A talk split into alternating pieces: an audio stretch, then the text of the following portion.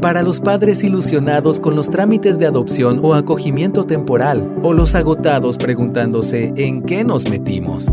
Para el estudiante determinado en hacer la diferencia y para la trabajadora social a punto de perder la fe para el director de un programa de ayuda pensando en cómo llegar a fin de mes y el empresario listo para ayudar, para el que buscando alguna respuesta en soledad nos encontró. Todos sean bienvenidos a otra edición de Religión Pura, el podcast de Alianza Cristiana para los Huérfanos, Evangelio, Familia, Iglesia y Sociedad. Hola, Bienvenidos a otra edición de Religión Pura desde mi jardín y David desde su casa, aquí en la ciudad de Guatemala. Es un gusto poder eh, estar con ustedes nuevamente y platicar. Seguimos platicando acerca de maternidad y paternidad y el enredo emocional que conlleva. Y hoy vamos a hablar aún más directamente sobre la combinación de un embarazo después de una adopción. Yo tengo más preguntas que respuestas, David, así que vos iluminanos hoy, porque, porque yo de verdad tengo más preguntas que respuestas. He observado algunas cosas, este, pero no me atrevo a, emitir demasiado juicio en este asunto porque no lo he vivido. Para mí fue al revés. Para mí fue primero eh, embarazos, cero, cero complicaciones, niños, y luego a los años, muchos años, adoptamos. Entonces, para mí fue un proceso completamente diferente y reconozco que cada proceso es tan diferente que no podemos este, meter en gavetas muy amplias cada caso. ¿verdad? Sí, exactamente. Sí, se escucha de cada cosa, eh, pero, o sea, concretamente estamos hablando de que una persona pasa, digamos, un proceso de esterilidad. Eh, y muchas veces pagan grandes cantidades de dinero, ¿verdad? Y hacen muchísimas cosas y luego resulta que, que nada, ¿verdad? Entonces ven em, y hacen todo ese trabajo de evaluar sus expectativas, de que no hace un plan B, etcétera, y deciden adoptar. Y hemos escuchado de muchos casos que ya en el proceso o ya, o sea, ya terminaron la adopción, resulta embarazada. ¿Verdad? Entonces, lo analizamos así eh, puede ser muy complejo porque si ves como que la intencionalidad del proceso de procesar la pérdida y luego ya no es una pérdida, sino ya es algo presente, ¿verdad? Entonces, eso puede ser muy difícil de asimilar para el ser humano. Seguro que sí, seguro. Mira, de verdad, para llegar al punto de la decisión de una adopción, una familia tuvo que haber pasado por mucho porque normalmente las adopciones no es como que, ah, sucede en una semana, ay, adopta, o sea, no pasa eso. En Guatemala, debo decir, en el pasado sobre todo, pero aún se da, aún se da, de personas que, bueno, en el barrio sabían que hay una pareja que no sabe, que no puede tener bebés y la fulanita, menganita, eh, paupérrima en condiciones terribles, ya no puede mantener a la criatura y les llegan a tocar el timbre y aquí está, o sea, aquí está mi bebé. Esos casos los oímos, vos y yo, o sea, sabemos que, que existen y, casos de, de, niños que han crecido a raíz de ese origen, eh, pero no son la mayoría. O sea, para la mayoría de familias el proceso es extenuante, es emocionalmente complicado, es, es largo, ¿verdad? Son trámites y son un montón de cosas como muy conscientes para poder llegar a la decisión de adoptar. Entonces hay que considerar que no es un proceso sencillo ni súbito, ¿verdad? Exacto, sí. Sí, justo eso, de verdad que cada proceso humano y hay personas que logran pasarlo mucho más, no quiero decir fácil, ¿verdad? Pero para ellos es más fácil de asimilar ciertas cosas y otras personas no. Y eso, de verdad, yo he llegado a entender, eso no se trata o no refleja la madurez, la verdad. Hay muchísimas cosas, factores en juego porque una persona puede asimilar algo y porque otra persona no. Entonces tenemos que siempre tener mucha compasión hacia las personas y curiosidad, más que todo, como qué interesante que sea así, ¿verdad? Pero nuestra postura no debe ser de, de juzgar a ellos porque esto, ¿verdad? Em, también otra cosa que hemos hablado, que, que se ha visto, que personas, yo he escuchado historias bien intencionadas que me han contado de que, em, de personas bien intencionadas, de que dice como, ah, ellos esperaban tener un bebé y no más decidieron adoptar y resultaron embarazadas, como si fuera también como una receta mágica. Que, un remedio. Claro, que Dios tiene como que la manga que, que sale, ¿verdad? que, y otra vez no podemos generalizar las cosas que, que, que, no hay una promesa clara en la palabra de Dios, no podemos generalizar las cosas así, ¿verdad? Exactamente. Eh, bueno, digamos que ya eh, esta pareja atravesó el proceso de aceptación, de pérdida y de aceptación y todo, y digamos que no, la palabra yo creo que nunca puede ser superar, ¿verdad? Vos, porque superar, o sea, aprendes a lidiar con esa realidad y aceptarla, ¿verdad? Y luego deciden, ok, sí, la voluntad de Dios es que adoptemos, adoptan y les va muy bien.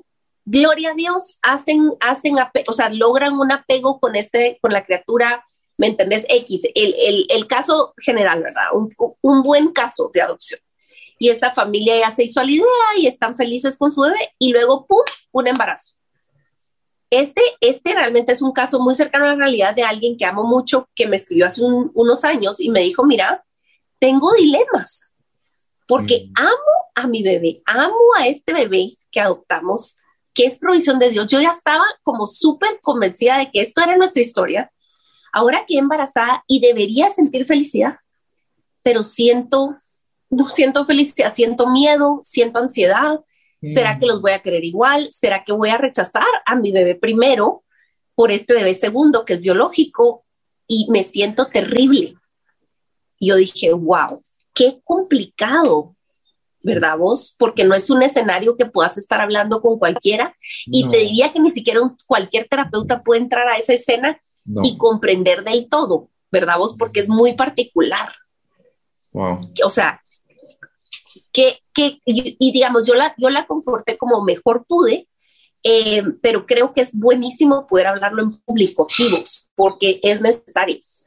El dilema de muchas, especialmente mamás, creo yo, que es un dilema bien enredado en nuestros corazones eh, y que vale la pena hablar. Sí, sí. Empecemos específicamente con la culpa. Eh, muchas mm. veces es como que una capa encima, que no solo estamos sintiendo angustia, ansiedad, que, eh, incertidumbre, miedo, agregamos también por el contexto cristiano una capa de culpa. Es que también me siento culpable Debería estar agradecida. Exacto. Debería estar solo feliz. Exacto. Entonces, esa culpa lo que hace muchas veces es nos aísla, porque al estar en contacto con otras personas, muchas veces como que aumenta la culpa que tenemos. Entonces, ¿qué, qué hacemos? ¡Ah! sufrimos en silencio, nadie sabe, ¿verdad? Y creemos, em, o sea, que las demás personas están asumiendo que estamos bien y eso es suficiente, mientras por dentro estamos batallando, ¿verdad? Porque también a veces tenemos un concepto distorsionado de incluso de Dios, de que Él espera de nosotros así como reacciones de gratitud inmediatas, o sea, por cada situación que se nos enfrenta. Y no hay espacio para como caminar en ese aspecto humano de lo que somos, de que respondemos como respondemos y, ahí decidimos cómo vamos a seguir caminando, ¿verdad? Exactamente, exactamente, tener la, paz de que el Señor puede con nuestro enredo emocional y que Él provee cómo caminar en esa situación, no que te quedes enredada, ¿verdad? Vos, porque eso tiene consecuencias después con los niños, ¿verdad? Y con su crianza y eso pero que lidiemos y, lo hablemos. Yo le agradecí mucho a ella por ser honesta y hablarme.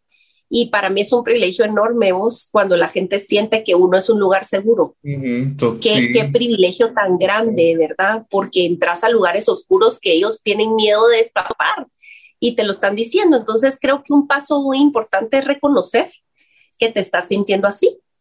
Eh, y de hecho, hoy estamos grabando porque recibí un mensaje eh, eh, en mi inbox de Instagram y, no, no suelo hacer esto porque yo, yo, primero, no soy consejera profesional y segundo, pues Instagram no es el formato más ideal para tener una interacción, ¿verdad? No, es muy limitado. Pero esta persona me estaba diciendo que después de años de hacerse a la idea de que era estéril, ahora estaba esperando bebé y en vez de sentir la alegría que debería de sentir, según ella, sentía mucho malestar físico y agobio y está abrumada y no sabe si va a poder y si esto va a ser todo el embarazo y si voy a tener depresión postparto y que no sé qué. Y es una persona inteligente, estudiada, profesional. Y ella me dice, tengo la teoría, yo debería de saber. pero mis sentimientos me están abrumando, ¿verdad? Eh, entonces yo creo que lo primero es gracias por ponerlo en palabras y decirlo, ¿verdad? Eso es tan importante. Es un buen primer paso. Sí, exacto, sí. No, y, y, eso también a veces lo ignoramos, em, que también esa, esa función de nuestro cuerpo o esa parte es muy, muy importante. Cuando nos sentimos mal físicamente, lo asociamos con también emociones negativas. Entonces, el hecho de que el embarazo esté provocando en ella malestar que no tenía, ¿verdad? Porque es muy particular, malestares del embarazo, ¿verdad? Ese proceso. Entonces, como también se asocia, y otra vez, si aún en eso estoy sintiendo culpa porque no debo estar agradecida, a pesar de que estoy vomitando cada hora, no sé qué. Eh, uy, qué carga, pues, ¿para qué carga que, que nos, ponemos, autoponemos, por porque no, no tenemos que estar así como que automáticamente agradecidos en cada cosa. Claro que me encantaría ser más así, que mi respuesta automática sea que yo confío lo suficiente en el carácter de Dios, que puedo dar gracias, pero no debo tampoco fingir que no estoy sintiendo algo, ¿verdad? Exactamente. Sí, es súper importante. Ustedes tenemos el recurso de la oración tenemos la invitación a expresarle al Señor, Él ya lo sabe, Él ya lo sabe, sí, pero es para beneficio tuyo el poder ir y patalear o, expresarle al Señor con sinceridad. Y si te cuesta agarrar los salmos y pedirlos prestados y, y, expresarle al Señor de una manera bíblica todo lo que estás sintiendo, eso es súper válido. Y bueno, y Él no te está viendo feo, no tienes que editar lo que vas a decir, porque Él de todos modos ya conoce tu corazón, ¿verdad? El Salmo 139 lo dice, que antes que venga la palabra a mi boca, tú ya conoces toda. Entonces puedo tener la paz y la tranquilidad de que puedo hablar con el Señor sin edición, ¿verdad? Eh, algo que yo reflexioné y le dije a, esta, a esta chava que me escribió es em, que mira el lado positivo de, la, de tu propia respuesta que te sorprende. A ti te sorprende el hecho de, no estoy agradecida, estoy incluso afligida y triste y asustada, etcétera. Esa respuesta te, está diciendo que los regalos de Dios que tú le habías pedido son suficientes para ay, perdón, que ni los regalos que, que, Dios te ha concedido, que tú le has pedido, son suficientes para hacerte feliz. que los regalos no pueden ser Dios. Exacto. El Dios de los regalos es Dios. Los regalos no son Dios, o sea, ni siquiera los buenos regalos, porque no estás diciendo, ah, eh, tengo un cáncer, ¿verdad? Y esto no quería. Estás hablando de un bebé que deseabas y te estás sintiendo miserable. Exacto. Este, ¿me entendés? Es una buena sorpresa y de todos modos te sentís de una manera indeseable para ti. Exacto. Pero quiere decir que al menos esa ganancia hay ahorita wow, puedo ver que ni los regalos que yo quería son suficientes para hacerme completa y feliz. Y eso, le puedes dar gracias a Dios desde ahorita. Sí, Señor, sí totalmente. Ajá, ajá. Y eso es un cambio de, perspectiva. Y sabes que lo que hablamos, que, que, la culpa a veces lo que nos hace es nos aísla. No vamos a, a, a ver esta parte probablemente solos, o sea, nos cuesta mucho, pero ya cuando tú lo hablas con alguien más y que te puede dar otra perspectiva, retroalimentación y así, nos enriquece, nos da la oportunidad de ver cosas de una forma, diferente, que eso es muchas veces lo que hace falta en estas situaciones. Y otra cosa que yo, yo em, por ejemplo, pensado en esta persona, pero también las demás personas, a ti te corresponde en este momento tomar el paso que te corresponde tomar. Nada más. No tienes que hoy pensar, hoy cuando tenga 18 años, no, no, no, no. Tiene dos meses de embarazo. Toma los pasos que tienes que tomar hoy, ¿verdad? Y nada más, ¿verdad? No, y eso sí es como que afanarse, es como pensar y vivir tu dolor en avance y decir como que, ay, yo tengo que cargar esta carga que me, yo voy a tener que cargarla, pero sin unos años. Entonces, ¿cuál es tu carga hoy? ¿verdad? Y tomar los pasos que tienes que tomar hoy nada más. Eso es, a la verdad, eso es bien liberador y es tan maravilloso y de verdad ha sido una herramienta que me ha servido para caminar en los días más tristes y oscuros de mi vida. ¿Qué mm. toca ahorita? O sea, si lo tenés que resumir en, ahorita me toca hacer la cama y luego me voy a bañar. Eso es lo que te toca ahorita, hacerlo.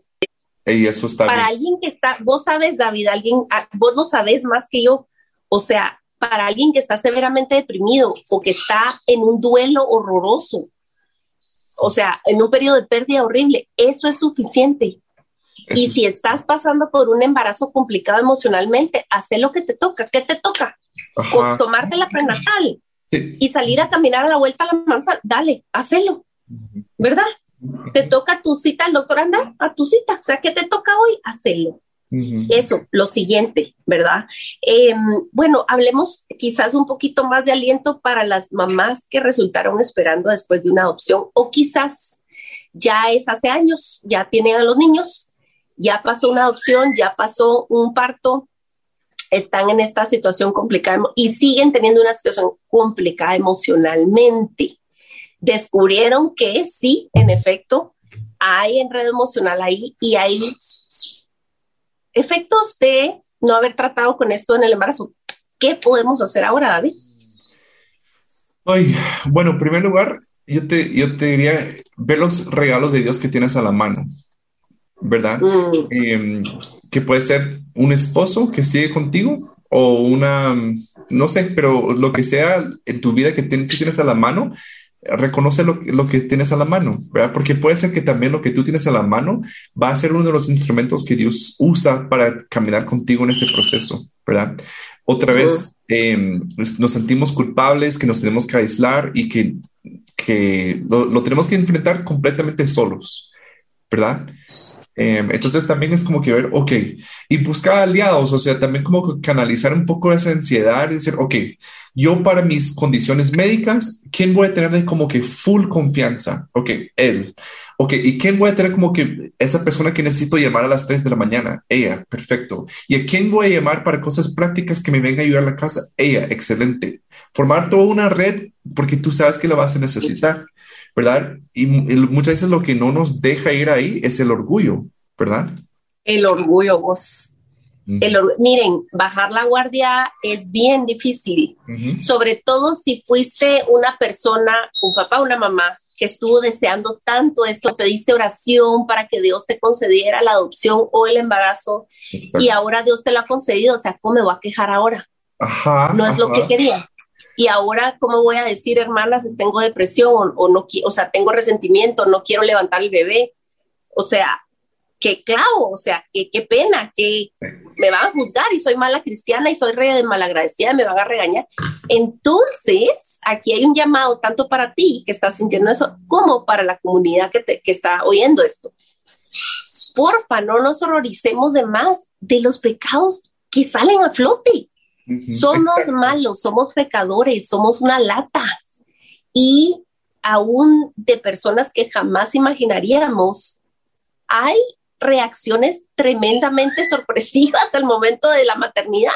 Claro. Y, personas que, entran en un shock, ¿verdad? Vos cuando son mamás y qué sé yo.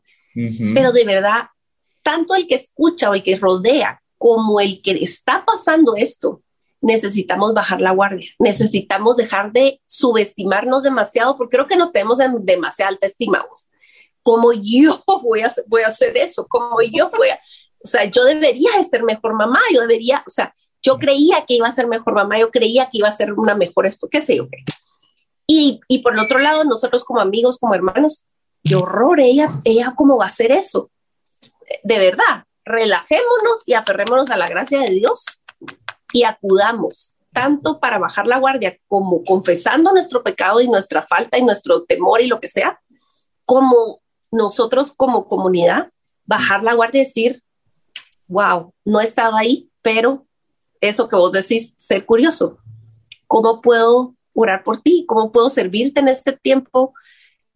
¿Cómo puedo escucharte? O sea, si es, si es, se resume a voy a llegar una tarde a la casa y tomémonos un té traje galletas, o sea, y ya. no, y, algo más que yo les diría es también como que tener claro que también puedes poner límites. Por ejemplo, voy a poner un ejemplo que he escuchado. Si tu suegra es entrometida y te, sabes que te va a sentir, te va a hacer sentir súper mal, no le hables de esto. Y cuando te pregunta, todo bien, ahí vamos caminando, gracias. Pero no, ahí estamos, gracias. Puedes poner un límite que no vas a hablar de eso con ella. Porque no con todo el mundo. Exactamente, ¿verdad? Y puede ser alguien, una amiga o una vecina o algo así, que una persona que realmente te hace sentir y te, te echa más culpa, pues pone un límite con esa persona. No necesitas contarle todo. Eso no es ser deshonesto. Eso es ser prudente, que no tenemos la obligación a contar todo lo que estamos sufriendo y pasando a todo el mundo, ¿verdad? Entonces, también que sentamos esa libertad de que debemos también minimizar los detonantes. Y si una persona mm. nos detona constantemente, tenemos también la autoridad. Esa palabra para mí ya está como súper contaminada, ¿sabes? Pero este, tenemos la posibilidad de poder decir no y de una forma cordial, pero decir no. Exactamente, exactamente. Ser, ser, bajar la guardia no quiere decir ser piñata, pues para que todo el mundo tome turno y te apalee. Ese no es el punto. Es que si ya tenés esa red de apoyo que vos hablaste anteriormente, si Dios ha provisto esta red de apoyo, ya tenés la red de apoyo. O sea, mira, yo lo he aprendido y algo que hemos tenido en el pasado a Janine Martínez en, su, en, el podcast y, ella tiene varios recursos, tiene un par de libros y tiene uno que se llama ¿Cómo ordeno mi vida? Este, y ella, y ella eh, una amiga y una hermana, de verdad, y, en un tiempo difícil eh, había gente bien intencionada acercándose a nosotros y yo le dije a ella, mira, Janine, realmente no tengo energía y no tengo ganas de, de ¿verdad?, de emprender esta relación o, de ir, a, ¿me entendés?, a un café o a, o aceptar invitaciones de todo el mundo. No, simplemente no tengo energía, ni siquiera tengo otra cosa que decirte. Y me dijo, ¿sabes qué? Está bien, no vayas, porque Dios ha provisto una red de apoyo, tú no estás sola, tú ya tenés. Entonces yo dije, tiene toda la razón. Claro, ¿verdad? cuando tenemos esa, esa, esa, esa, etapa de debilidad y de, ¿verdad? De, de, lucha, si Dios ha provisto un, un, ahí sí que una junta directiva para ti, entonces toma ventaja de eso y está bien poner límites y decir, ¿sabes qué? No, no estoy dispuesta a platicar de esto con fulano, mengano, perencejo, pues. Exacto, exacto. Sí, y, y, también como diciendo la verdad, pero de una forma, de una forma amable, como no, no puedo en este momento, tengo un compromiso. Sí, sí, es, aquí hay un tip, hermanos, y esto no, no sé si lo vamos a editar después, Pero, pero hay algo aquí. Si ustedes dicen, tengo un compromiso familiar, siempre es verdad, siempre es verdad, siempre hay familia que atender, siempre hay otra película que ver con tus chiquitos. Y eso está bien. Hay épocas en la vida en donde eso está súper bien. Está bien. Sí, sí, y esa es una forma, ¿sabes?, de poner límites. O sea, tampoco tiene que ser algo brusco y como, bueno, a mí me enseñaron, ¿verdad? Y atacas a la otra persona. No, sencillamente tú, ¿verdad? Dices, sobre todo en temas tan sensibles como tu vida reproductiva, como tu, o sea, como tu situación de, de, un embarazo complicado, o sea, físicamente, emocionalmente, o un proceso de adopción, no todo el mundo lo va a entender y no tienen por qué. Y, ¿verdad? asumamos que tienen las mejores intenciones, ¿verdad? Porque que Asumámoslo. Asumamos. Gracias por, gracias por interesarse, de verdad te lo agradezco muchísimo. No, no tengo ganas de hablar de eso. Exacto. Y si alguien, y otra persona, este, ay, perdón, ¿sabes qué me pasa ahorita? Perdón, Mirna y Mario tendrán que editar esto. Te voy a contar después, pero este, esto también viene a reforzar lo que hablamos de tomar el siguiente paso eh, que está enfrente tuyo. Entonces, si el siguiente paso sí es decir no a un café que sabes que te va a drenar y señalar y echar más culpa, pues tienes que decir que no, pero tampoco tienes que estar contemplando todo esto en el momento, sino puedes ir depurando las cosas que tú tienes hoy para hacer, ¿verdad? Em, y eso puede dar mucha libertad. Yo creo que para ir terminando yo, desde mi perspectiva de mamá, eh, hermana o amiga que nos estás escuchando y que tenés una división en tu corazón y estás percibiendo que hay preferencia, ¿verdad? En tu corazón y eso. Eh, fíjate en las bendiciones que Dios ha depositado en cada uno de tus hijos y cómo Él ha soberanamente orquestado que tú estés en la vida de tus hijos, biológicos o por adopción, y que nada es por casualidad y que tú no tienes la última palabra y Dios los trajo para ser familia y, y que tú puedas animar a tus hijos de la manera más sincera y amorosa cada día con cositas chiquitas y que puedes dar pasos intencionales para conectar con cada uno mm. en la manera en que necesitan que conectes y, atiendas a su necesidad un día a la vez.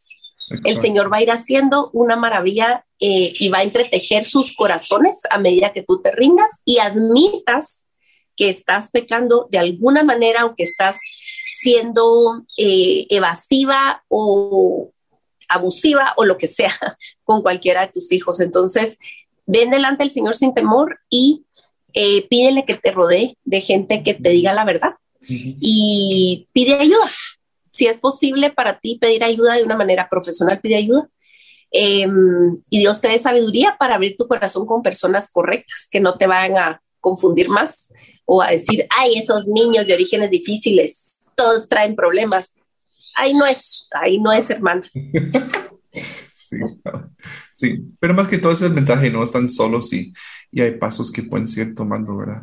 Eh, entonces, sí, muchas gracias por estos comentarios y les animamos siempre a la audiencia que pueden estar comunicándose con nosotros. Tomamos en cuenta, de verdad, cada cosa, cada cosa que nos escriben eh, nos anima muchas veces em, y lo tomamos en cuenta para también estar grabando.